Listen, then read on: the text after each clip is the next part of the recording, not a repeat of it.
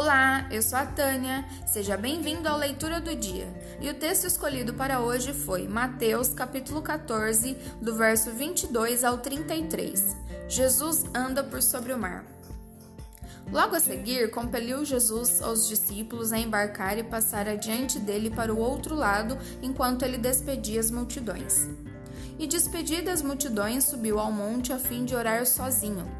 Em caindo a tarde, lá estava ele só Entretanto, o barco já estava longe, a muitos estádios da terra, açoitado pelas ondas, porque o vento era contrário.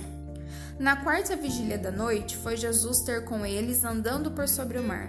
E os discípulos, ao verem-no andando sobre as águas, ficaram aterrorizados e exclamaram: É um fantasma! E todos, tomados de medo, gritaram.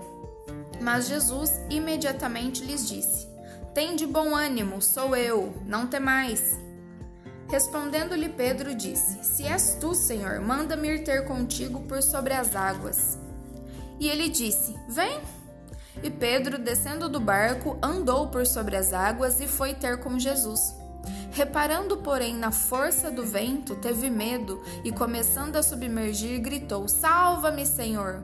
E prontamente Jesus, estendendo a mão, tomou-o e disse: Homem de pequena fé, por que, que duvidaste?